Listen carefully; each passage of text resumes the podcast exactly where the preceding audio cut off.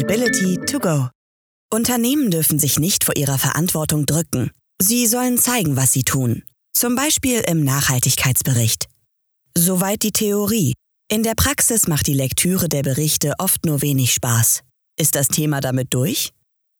Nein. Tatsächlich erstellen immer mehr Unternehmen einen Nachhaltigkeitsbericht. In den meisten Fällen geschieht dies, weil neue Rechtsverordnungen aus Brüssel und Berlin die Firmen immer öfter dazu verpflichten. Ein Grund dafür sind schlechte Arbeitsbedingungen in den Lieferketten. Hier müssen Unternehmen nicht nur versprechen, sondern endlich handeln. Ein zweiter Grund ist der Klimawandel. Wenn wir 2050 klimaneutral leben wollen, müssen die Unternehmen heute schon anfangen, ihre CO2-Emissionen runterzufahren. Zu berichten gibt es also viel, aber wie sieht die Praxis aus? In vielen Unternehmen sind Nachhaltigkeitsberichte aber eher Pflicht als Kür. Jedes Jahr die gleiche Knochenmühle, in die Daten über Daten geschüttet werden. Am Ende steht ein Bericht, der zwar juristisch korrekt, aber oft so trocken ist, dass ihn kaum jemand liest. Dabei kann man Nachhaltigkeitsberichte durchaus pfiffig aufbauen, wenn man Storytelling nicht als Schönfärberei versteht, sondern als gutes und ehrliches Narrativ. Unser heutiger Gast ist Ricardo Wagner. Er blickt auf mehr als 20 Jahre Erfahrung in den Bereichen Journalismus, Medienproduktion, Unternehmenskommunikation und Marketing zurück. Heute unterrichtet er als Professor an der Fresenius Hochschule Köln und leitet dort die Media School. Als Kommunikationsprofi weiß Ricardo Wagner, Nachhaltigkeitsberichte beinhalten fast immer schöne Bilder und Erfolgsgeschichten. Das reicht aber nicht, findet er. Wer nicht guckt, dass er mit seinen eigenen Themen in den Fahrersitz kommt, wird bei allen künftigen Entwicklungen immer nur vom Rand zuschauen. Wie schaffe ich es also, mit meinen Nachhaltigkeitsthemen in die Öffentlichkeit zu kommen? Was kann ein Bericht dabei überhaupt leisten? Und was nicht? Und warum ist es manchmal klüger, nicht immer nur Erfolgsgeschichten zu erzählen? Viele Fragen, die wir Ricardo Wagner stellen konnten. Dann sage ich mal herzlich willkommen. Ricardo, meine erste Frage ist, wann hast du das letzte Mal einen Nachhaltigkeitsbericht angeguckt? Das ist gar nicht so lange her, aber das ist natürlich äh, auch so ein bisschen jobbedingt, äh, weil ich mich gerade auf ein neues Seminar Nachhaltigkeitskommunikation vorbereite und mir mehrere angeschaut habe. GLS Bank war so einer der letzten, die ich mir, glaube ich, angeschaut habe. Ähm, also einer der Vorreiter in dem Thema. Und von daher bin ich regelmäßiger Leser und damit wahrscheinlich auch eine sehr kleine Gruppe innerhalb dieses Landes, die das regelmäßig sich anschaut. Du hast mal zu einer anderen Gelegenheit Nachhaltigkeitsberichte einmal als Artefakte bezeichnet. Jetzt muss man wissen, Artefakte sind ja Gegenstände aus einer vergangenen Zeit ohne eigentlich Nutzen in der Gegenwart. Haben sich dann Nachhaltigkeitsberichte für dich überholt? Das war gar nicht so normativ gemeint, ehrlich gesagt. Also in der Kommunikationswissenschaft ist ein Artefakt natürlich auch erstmal was, was einfach ein vergegenständlichtes Kommunikationsding. Also ich meine das tatsächlich gar nicht so sehr, äh, gar nicht so sehr normativ an der Stelle ähm, und würde auch tatsächlich sagen, nein. Ähm, sie haben sich nicht überlebt. Ich halte die tatsächlich immer noch als Kommunikationstool und vor allem auch als Management-Tool ähm, für, für sehr wichtig ähm, um sich selbst ein gewisses Rüstzeug zu geben, auch eine gewisse Eingrenzung zu geben von dem, worum man sich kümmern muss als Unternehmen das Unternehmen auch ein Stück weit zu disziplinieren. Ich merke immer wieder auch in Beratungsprozessen, dass Unternehmen auch so eine Art Richtschnur brauchen, um sich intern an dieser Richtschnur auszurichten, andere ins Boot zu holen. Da kommen immer die Motivierten, dann sind die, die nicht so Motivierten und dann hilft der Bericht, diese alle ins Boot zu holen, allen so, so, so einen Rahmen zu geben. Das halte ich für immer noch für sehr, sehr wichtig. Und ich glaube, und das sehen wir ja heutzutage auch bei der intensiven Diskussion, die wir gerade zum Thema Nachhaltigkeitsberichterstattung auch haben, gerade auch als Fixstern so ein bisschen in der, in der gesellschaftlichen Debatte, auch im Dialog mit der Gesellschaft und vor allen Dingen natürlich auch mit interessierten Stakeholdern, finde ich das auch immer noch wichtig. Aber ähm, was mich schon lange, lange, lange stört und was wir auch im Arbeitskreis Nachhaltigkeitskommunikation ja bei, beim PR-Verband der DPRG und dem, dem Deutschen Netzwerk Wirtschaftsethik jetzt auch schon seit vielen Jahren diskutieren, ist diese enorme Fixierung auf den Bericht als sozusagen Inbegriff der Nachhaltigkeitskommunikation. Das ist mir als Kommunikationswissenschaftler, Organisationskommunikator und viel, viel zu eng gefasst. Ja, also der, der Bericht ist für mich ein Werkzeug in einem sehr, sehr großen Werkzeugkasten. Und ähm, das hat mich schon immer gestört, was auch gleichzeitig damit einhergeht, dass man so ein bisschen vergisst, wo auch die Grenzen dieses Mediums liegen. Und, ähm, und noch schlimmer fast, wo die Wirkungsgrenzen liegen. Also ähm, wir müssen uns schon bewusst sein, dass der Großteil der Nachhaltigkeitsberichte jetzt als Journalist hätte ich jetzt mal gesagt unter Ausschuss der Öffentlichkeit stattfinden. Ne? Also unter äh, unter einem Ausschuss einer wesentlichen Teils der der Öffentlichkeit stattfinden. Und deswegen würde sagen, widerspreche mir mal in, in einem Take gleich mal selbst, ist es vielleicht doch ein bisschen über, überkommen. Mich interessieren viele andere Medien in der Nachhaltigkeitskommunikation eigentlich sogar viel mehr als der Nachhaltigkeitsbericht. Aber da kommen wir vielleicht später noch drauf. Ja, du sagtest gerade, dass du wahrscheinlich zu der Gruppe gehörst von wenigen, die Nachhaltigkeitsberichte lesen oder dass das so unter Ausschluss der Öffentlichkeit mhm. fast stattfindet. Ist das jetzt speziell für den Nachhaltigkeitsbericht oder geht das nicht im Geschäftsbericht genauso? Ja, Art von Unternehmenskommunikation, dass das doch eigentlich gar nicht so, so weit geht.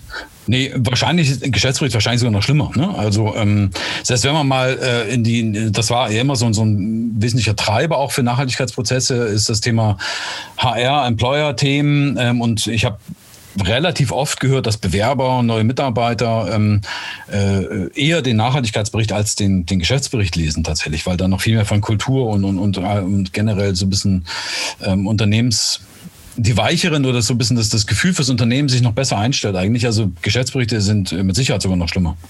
Also dieses generell, dieses formalisierte Berichtswesen ist ja irgendwie auch logisch. Also ich glaube, das überrascht auch gar nicht, wenn man drüber nachdenkt.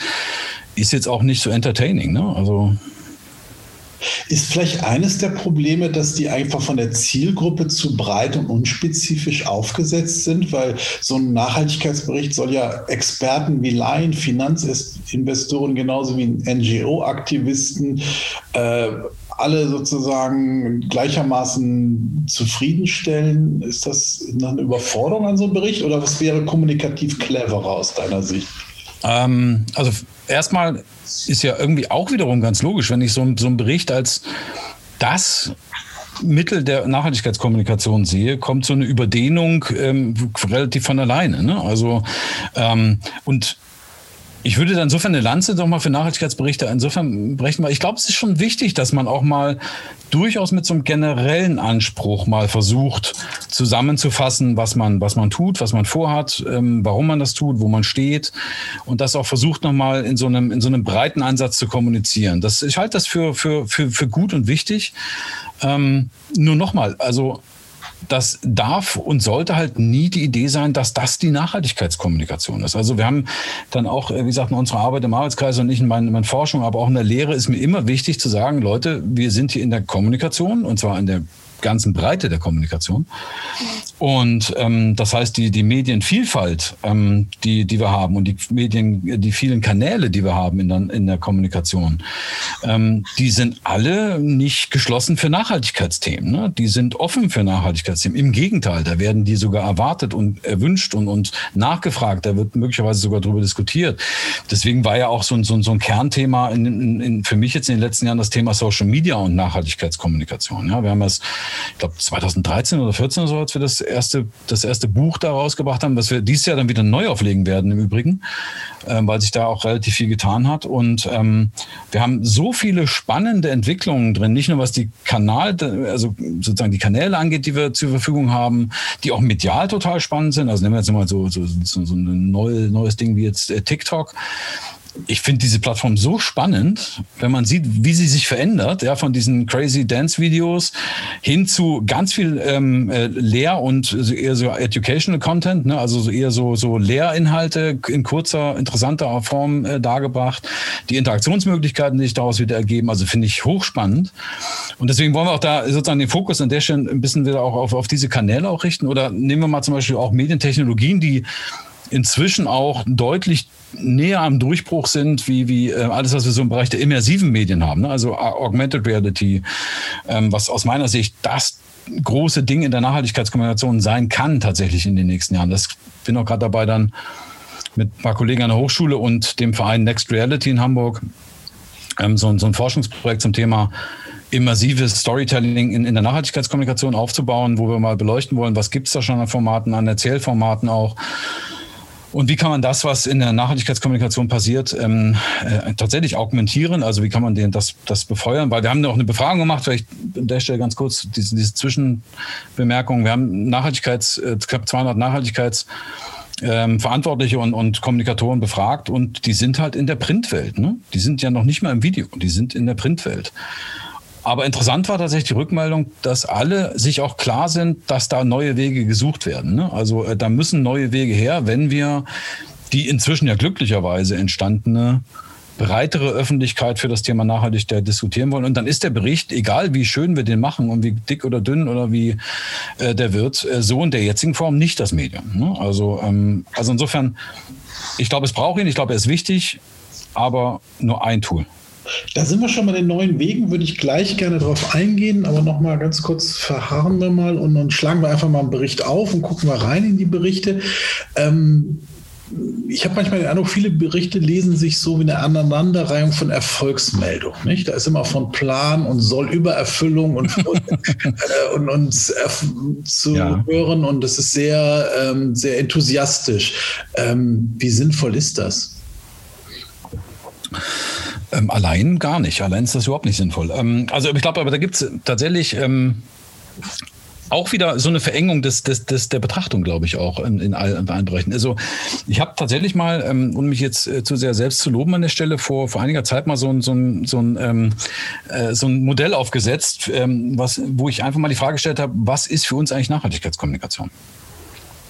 Und habe dann, weil du hast gerade auch so schön diesen Begriff genannt, ich muss mir ganz kurz mir als Stütze mal kurz hier aufrufen. Ähm, du hast gerade diesen Begriff der Erfolgsmeldung äh, gebracht und ähm, ich habe da so ein Kommunikationsmodell aufgestellt äh, auf Basis von, von Storytelling, Narration und habe im Grunde zwei Bereiche da isoliert, ähm, die ich als CSR PR bezeichnet habe. Auch so ein bisschen ketzerisch, muss ich sagen. Also, ne?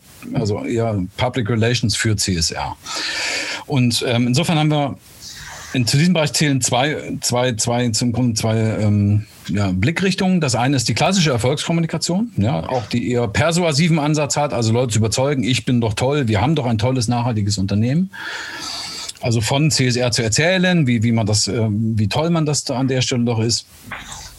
Und das Narrativ ist eben, ich bin ein nachhaltiges Unternehmen, ich bin toll, ich gehöre zu den Guten.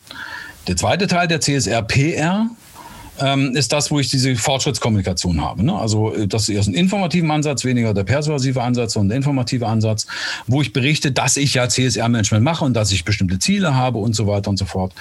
Das zählt für mich aber alles noch zu diesem, zu diesem PR-Verständnis im Grunde von, von CSR-Kommunikation.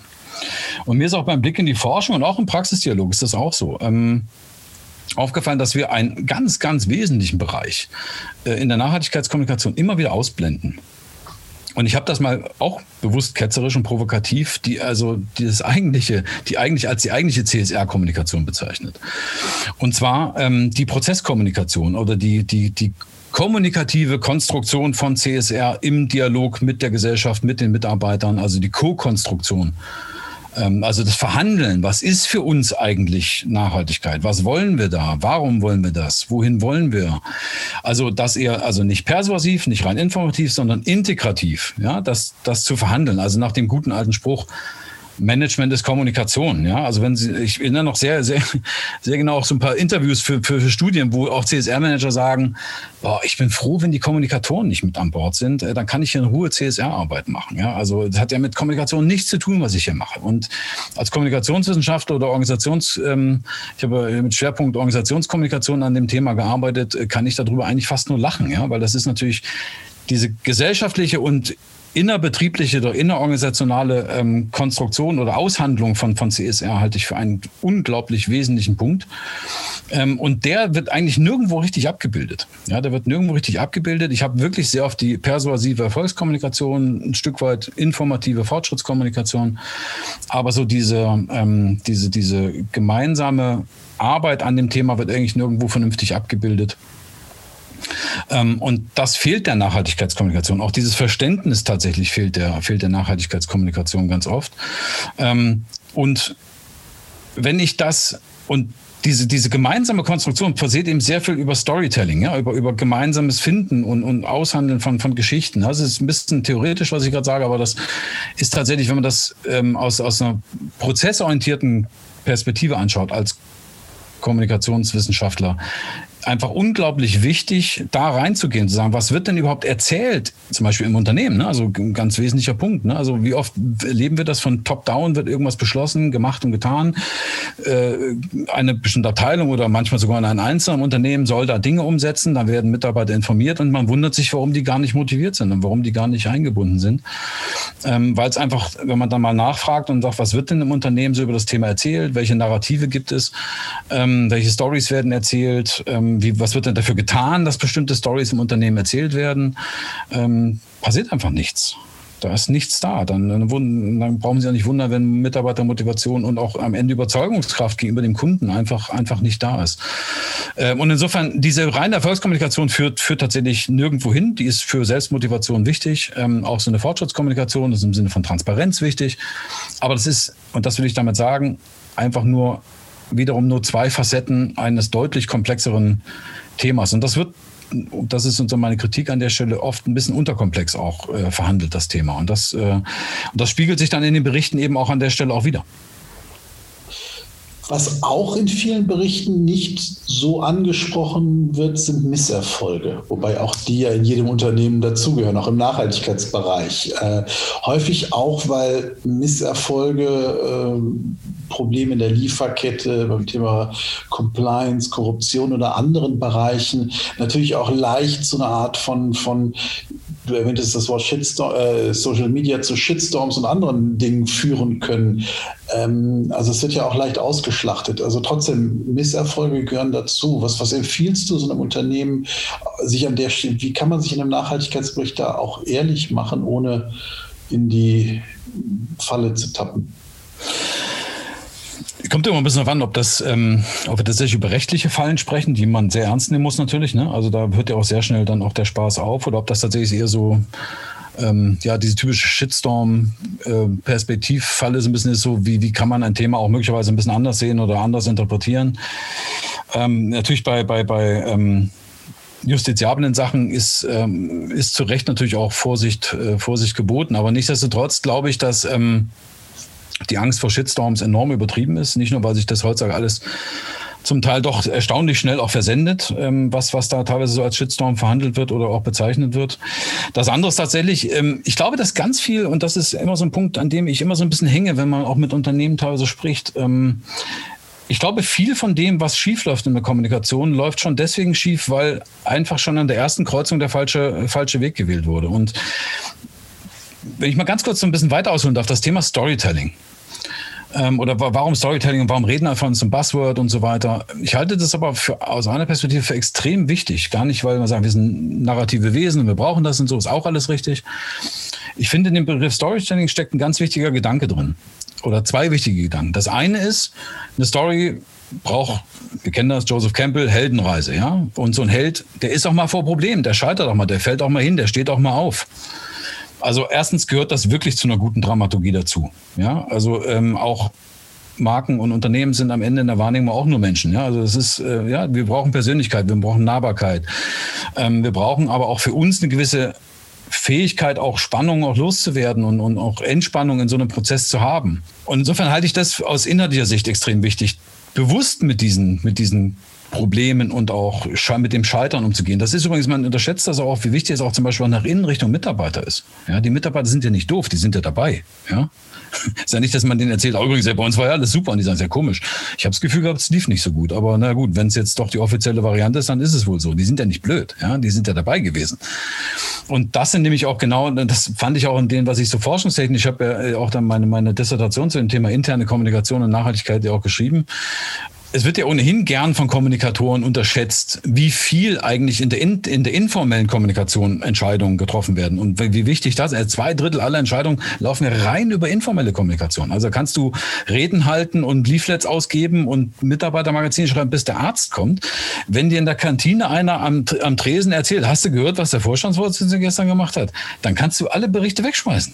Ja, aber du musst diese Story kennen und du musst auch wissen, wo die herkommt. Und, und also ähm, vielleicht eine ganz kurze Anekdote an der Stelle auch. Also ich will das Unternehmen jetzt auch nicht nennen, aber da ging um, um Energie und, und um Klimaneutralität im größeren Sinne. Und ähm, eine Entscheidung, die im Unternehmen äh, obwohl das die Frage ist, wie sie gefällt wurde. Eine Entscheidung, Unternehmen gefällt wurde, war, in den Waschräumen nur noch kaltes Wasser anzubieten. So. Die offizielle Variante war, wir sparen Wasser, Energie und so, das lässt sich auch schön ausrechnen, wunderbar. Und äh, erst sozusagen durch die narrative Analyse und auch so ein bisschen tiefen Interviews mit Mitarbeitern ist rausgekommen, dass die eigentliche Story, die im Unternehmen erzählt wurde, dass der Klempner sich einfach vertan hat. Ja, der hatte einfach, der Platz hat nicht für zwei Boiler und da war nur einer und dann und deswegen gibt es nur an jedem zweiten Wasserhahn äh, heißes Wasser. Das war die Story, die im Unternehmen rumgelaufen ist, ja. Und da kannst du, da machst du dich natürlich als Vorstandsvorsitzender lächerlich, wenn du dann auf einer Mitarbeiterversammlung erzählst, dass du ja bewusst entschieden hast, äh, dass nur kaltes Wasser und, und alle anderen wissen, ja, weißt du was, in Wirklichkeit war es einfach ein Planungsfehler. So. Ja, also das ist so, so, so ein Ding, das, das musst du einfach auch wissen. Ja, also Storytelling ist extrem wichtig. Es ist aber aus einer anderen Perspektive auch noch wichtig. Und das ist ein Punkt, der mich auch schon seit ich mit dem Thema unterwegs bin, immer und immer und immer wieder gestört hat. Ich sehe wirklich so viele Unternehmen, die gar nicht aktiv eine Story erzählen, sondern eigentlich der Nachhaltigkeitsstory zugucken und versuchen am Rand da irgendwas da nebenbei noch mitzuspielen oder versuchen reinzukommen. Die erzählen nicht selber eine Story. Ja, die sind nicht im Fahrersitz bei dem Thema. Das Thema wird von Anfang an auf der falschen Höhe eingeflogen. Das heißt, da kommt hier die, die EU, da kommt die Bundesregierung mit einem Gesetz oder mit einer Regulierung und jetzt müssen wir gucken, dass wir denen dann Gefallen tun und dass sie umsetzen. Ja, die, die, die sehen, die sitzen wirklich nicht im Fahrersitz und die sind nicht Storyteller. Ja, die, die versuchen dann irgendwie, äh, sich in eine größere Story einzubinden und da irgendwas zu finden und damit das halbwegs plausibel wirkt, damit sie sich auch da rechtfertigen können und so weiter. Aber die haben nie wirklich, die sind nie wirklich Storyteller. Also im Sinne von, den Personen der Unternehmen, die sagen, ich erzähle dir jetzt mal meine Story. Und die ist aus dem und dem Grund nachhaltig. Und deswegen mache ich das. Und daher komme ich und dahin gehe ich. Und, und wenn mich das tausendmal hinfallen kostet, ich komme da trotzdem an. Und lass uns das doch gemeinsam machen. Laden dich ein, mach mit. Und insofern, glaube ich, haben die Leute die Dimension von Storytelling noch nicht begriffen. Und es geht nicht nur darum, launige Geschichten zu erzählen, sondern ähm, sich auch vom Verständnis her darauf einzulassen. Ähm, und insofern äh, da sehe ich noch enormes Potenzial für viele Unternehmen. Ja, also als, als rein gestalterischer Perspektive auch. Das würde ich gerne mit etwas verknüpfen, was, was wir vor, vor einigen Minuten besprochen haben, nämlich auch das Thema Digitalisierung oder Augmented Reality, KI, andere mhm. Bereiche. Vieles in diesem ganzen Nachhaltigkeitsreporting, wenn wir da nochmal zurückkommen, ist ja im Grunde Rückspiegel. Also wir gucken ja immer mhm. auf das Berichtsjahr 2019 zum Teil, jetzt noch bestenfalls 2020. Also wir gucken immer in den Rückspiegel und äh, eigentlich nach vorne gucken, also so Foresight Reporting mhm. oder auch Gegenwartsberichterstattung, nicht? Also was passiert mhm. jetzt gerade, findet ja gar nicht wirklich oder kaum statt. Zumindest wird es nicht in den Berichten abgebildet. Was heißt das eigentlich, was, was du auch vorhin erzählt hast, mit anderen Arten von, von äh, digitalem Storytelling, aber auch von Reporting? Was ist da anders möglich jenseits von, von Rückspiegelkommunikation? Mhm. Ähm, ich bin gesagt überrascht, dass da so wenig passiert ist. Ich habe eigentlich schon vor, vor, vor vielen Jahren, glaube ich, auch schon mal irgendwo die These formuliert, dass ich glaube, dass, die, dass wir viel stärker an so eine Art Live-Kommunikation kommen werden. Ne? So eine Real-Time-basierte Kommunikation ist ja bei vielen Indikatoren, die wir auch messen, äh, mit den ERP-Systemen, die es heutzutage gibt, auch möglich. Ne? Also viel mehr auch, da hätte ich gedacht, dass der Impuls auch viel stärker ist, dass man da äh, im Grunde genommen auch viel viel dichter an die äh, an, die, an den Status quo mindestens rankommt. Ähm, also da wundere ich mich auch ein bisschen, dass das tatsächlich noch nicht so weit gekommen ist. Also da ähm, habe ich schon vor Jahren eigentlich mehr erwartet.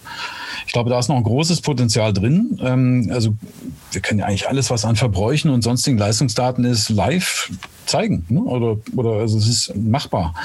Das Zweite ist, und da bin ich auch ganz dankbar jetzt auch, was wir jetzt gesehen haben mit dem Abschlussbericht, diese Sustainable Finance Kommunikation, ne? die wir jetzt gerade vor, äh, vor ein paar Wochen dann hatten ähm, und da, da warte ich so ein bisschen ein paar Impulse sozusagen aus dieser Investorenwelt, weil die natürlich die Zukunft kaufen und verhandeln. Ne? Also ähm, und das war ja auch eine der zentralen Forderungen, wenn ich das auch richtig äh, gesehen habe, in der Kommunikation stärker in die in die in die Zukunft zu schauen. Ne? Also wie wird sich wie werden sich Dinge entwickeln? Ich glaube, dass das ein wichtiger Impuls war und sein wird, ähm, dass von wenn von Investorenseite ähm, da auch der der Bedarf nochmal angemeldet wird. Wir müssen mal über die nächsten drei, vier, fünf Jahre sprechen. Also einmal Zeitperspektive und was man aber an allen Orten sieht, auch sowohl bei bei GRI und bei vielen anderen Initiativen die wir haben, dass wir viel stärker über Wirkung sprechen. Ne? Also nicht, was machst du, sondern was tut es. Ne? Also das ist ja auch eine super naheliegende Frage eigentlich. Und die gerät ja glücklicherweise auch immer mehr ins Zentrum, so schwer sie zu beantworten ist. Ähm, und das insofern glaube ich, da wird, da wird in den nächsten ähm, ähm, Jahren, glaube ich, nochmal ganz entscheidende Entwicklung auch für die Nachhaltigkeitskommunikation kommen. Also dass wir diese technischen Möglichkeiten in der Echtzeitkommunikation sozusagen mehr nutzen, dass wir mehr über, über Zukunftsszenarien, über Wirkung sprechen. Ich glaube, das sind so die großen, die großen Themen, die wir hier vor uns haben. Und die sind auch durch das, was wir so an Veröffentlichungen in den letzten Monaten und Wochen gesehen haben, ähm, wird es ist auch klar angezeigt, dass die entscheidenden Stellen sich auch damit befassen. Und gerade die Investorenseite war immer schon ein wichtiger Treiber. Das ganze ESG-Thema war immer schon ein großer Treiber an der Diskussion. Und das habe ich gern gelesen, dass Sie das auch explizit so aufgenommen haben, auch in, der, in Richtung Kommunikation. Investoren sind wichtige Treiber. Ein anderer großer Treiber äh, ist natürlich, wie man deutlich sieht, im Moment der Gesetzgeber, sei es auf nationaler Ebene als auch auf mhm. europäischer Ebene. Ähm, das wird natürlich bedeuten, dass in Zukunft ja die Zahl der, der sich Unternehmen, die sich mit Nachhaltigkeit beschäftigen müssen und vielleicht auch reporten müssen, sprunghaft ansteigen wird, weil es einfach viel mehr sind, als es jetzt ist. Ähm, das wird auch viele Unternehmen dann dabei sein, für die das Thema völlig neu ist, die sich auch erstmal im ersten Moment erstmal überfordert fühlen. Welchen Tipp gibst du denen? Also du sagtest ja richtig, Nachhaltigkeitsbericht ist nicht Nachhaltigkeitskommunikation, das ist viel mehr. Also wenn jemand Fußstapfen da reinmachen will, was, was wären deine Ratschläge sozusagen ja. für die Bewegung? Also lass mich zunächst einmal vielleicht, ja, also erstmal finde ich das, was du gerade so einen Rahmen beschrieben hast, bin ich eigentlich erstmal ziemlich glücklich drüber. Also du bist ja noch viel länger an dem Thema schon unterwegs als ich, aber ich bin auch schon jetzt so ein paar Jahre da äh, unterwegs. Ich finde es erstmal grundsätzlich wirklich schön, dass das Thema langsam eine Flughöhe erreicht hat, auf der wir lange, wo wir lange für gearbeitet haben, dass es dahin kommt, dass es längst auch, auch einen gewissen äh, ja, öffentliche Wirkung in dem Thema auch gibt und, und das äh, überall auf der Agenda ist. Das finde ich erstmal, da freue ich mich wirklich drüber. Ich war, muss ich gestehen, auch immer ein Fan der, der Berichtspflicht, der Beweis, die Transparenz, den Dialog, die Nachvollziehbarkeit, die Reproduzierbarkeit von Daten und Behauptungen. Ich finde es wichtig, dass das im Zentrum ist. Ich sehe aber auch natürlich, dass Unternehmen, ähm, gerade kleine mittelständische Unternehmen da sehr schnell unter Druck geraten können. Ne? Also was Organisation angeht, was, was Bürokratie angeht, was möglicherweise, ja, gerade wenn das dann auf EU-Ebene vielleicht auch noch ähm, äh, äh, irgendeine Art von, von äh, gesetzlicher Verankerung oder Verordnung äh, gefunden werden, die das Ganze auch noch regeln. Das ist natürlich bei all dem, was Unternehmen schon auf dem Tisch haben, ähm, nicht, ganz, nicht ganz unproblematisch. Aber ich glaube am Ende zum Gewinn für alle. Das glaube ich wirklich, weil wir sehen ja, und die EU hat das ja, diesen Prozess ja auch eingeleitet mit, mit so einer Marktforschung. Wir haben eine sehr, sehr große Skepsis gegenüber Nachhaltigkeitskommunikation. Auf der anderen Seite auch eine ähm, einen großen Bedarf, weil die Leute sich eben immer stärker auch an Nachhaltigkeitskriterien ähm, orientieren wollen beim Einkauf und das auch bewerten wollen. Aber wir haben im Moment über 200 Label, glaube ich, in ganz Europa ne, zum Thema nur Öko. Ja, 200 verschiedene Label. Es gibt 80 verschiedene Berichtsstandards ähm, im Bereich Ökologie und glaube ich, das war die Zahl. Ich glaube, 74 Prozent aller Unternehmen äh, wenden mindestens zwei verschiedene Standards äh, nur für ökologi ökologische Themen in ihrem Unternehmen. Also irre, total irre. Ja. Und insofern ähm, ist, glaube ich, und da muss ich mich ein bisschen wiederholen an der Stelle, ähm, gerade auch für kleine und mittelständische Unternehmen ähm, ist es, glaube ich, extrem wichtig, sich dieses, was erzähle ich eigentlich für eine Geschichte, ähm, sich diese Frage zu stellen. Wie kann ich die aktiv im Fahrersitz erzählen? Ähm, und wie kann ich meine Stakeholder da Teil dieser Geschichte werden lassen? Damit meine ich vom Mitarbeiter bis zum Lieferanten, bis zum Kunden. Ähm, und wie offen kann ich dieses äh, System gestalten? Und ich glaube, da kann man auch viel aus, aus der Change-Kommunikation und auch aus dem Change-Management auch lernen. Wir machen in der Kommunikation oft immer noch den Fehler, Kommunikation steuern zu wollen wie eine einfache Maschine. Ne? Ich mache einen Plan, ich, mach, ich werfe werf ein Tool an und dann kommt am Ende was raus, was ich gerne haben wollte.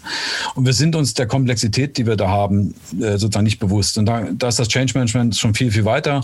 Da ist einfach klar, du brauchst Leitplanken, die du auch aktiv setzen musst, rechts und links. Und dann musst du das sozusagen die, die Maschine in diese Richtung fahren lassen und gucken, dass sie rechts und nicht die Serpentinen runterfällt, sondern auf der Straße bleibt.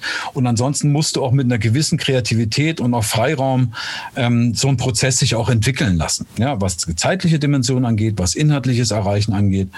Und ich glaube, da haben gerade auch kleine und mittlere Unternehmen Riesenchancen, das auch hinzukriegen. Ne? In einem Konzernebene ist das natürlich nochmal was ganz anderes. Ja?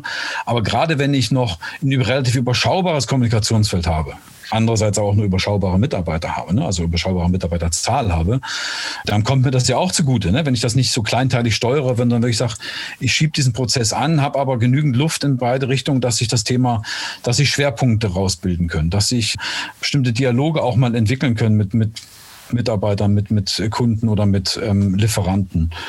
Und wichtigste Weichenstellung finde ich ja tatsächlich dieses im Fahrersitz sein und aktiv eine Geschichte erzählen und die Geschichte aber sich auch ein bisschen entfalten lassen. Das halte ich für, für extrem wichtig. Vielen Dank für das Gespräch. Sehr gern, hat mich gefreut.